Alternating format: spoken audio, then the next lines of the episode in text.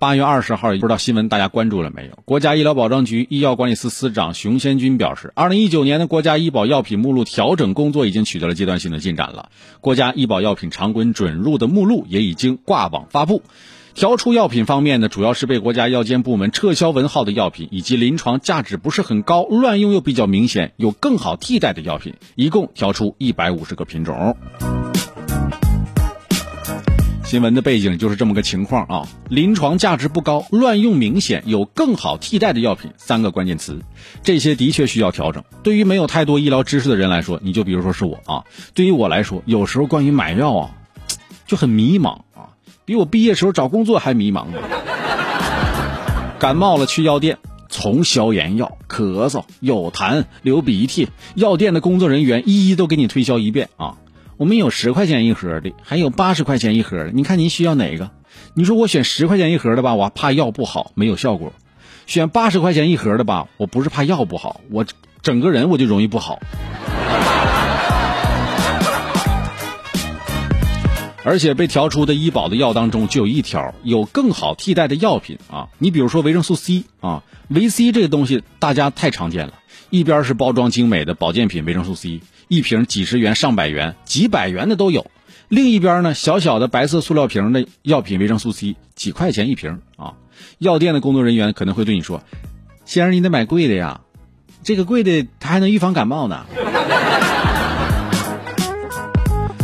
之前我们新闻也关注过这样的事儿啊。其实根据中国科学技术协会发布的科学留言榜，其中第四条就明确的给你告诉你了。服用维生素 C 补充剂能够预防流感，这个是谣言呢，这是错误的，大家千万不要再信了啊！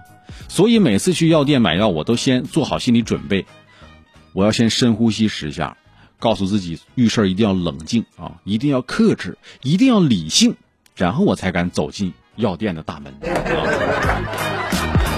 要提前做好功课，尤其是在一些三四线的城市，压根儿啊就没有驻店医师这么一说。我跟你说啊，给你推荐药的可能，当然我不是百分之百啊，大多数都没有这个驻店医师。给你推荐药的，有可能就是商场卖过衣服的大妈，超市当过收银的小妹，只要是披上白大褂，反正你就得听他的啊。不知道大家有没有关注到这一点？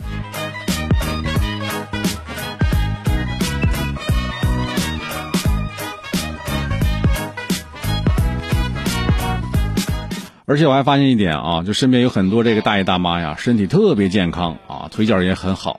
呃，最近药店买药送鸡蛋，那咱就买点吧。啊，巧不巧的，没准儿呢哪天就用得到。大爷大妈们，你说你说你怎么这么自信呢？啊，这种自信呢不太好啊。要么就是买保健品。最近呢，美国一项最新的研究就说了，几乎所有的维生素、矿物质还有其他的营养补充剂，那都没有什么保健的效果啊。但是呢，对人也没什么伤害。只要是低盐饮食，欧米伽三脂肪酸和叶酸补充剂对部分人群的健康呢，还是有一定益处的。啊，其中钙加维生素 D 的复合补充剂呢，你吃多了可能还会略微增加这个中风的风险。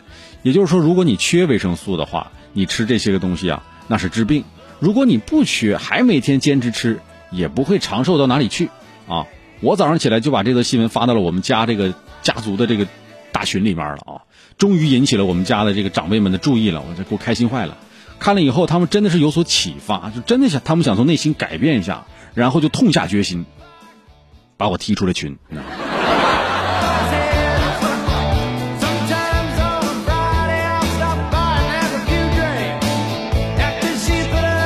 想在一个群里面有话语权啊，你就得当群主。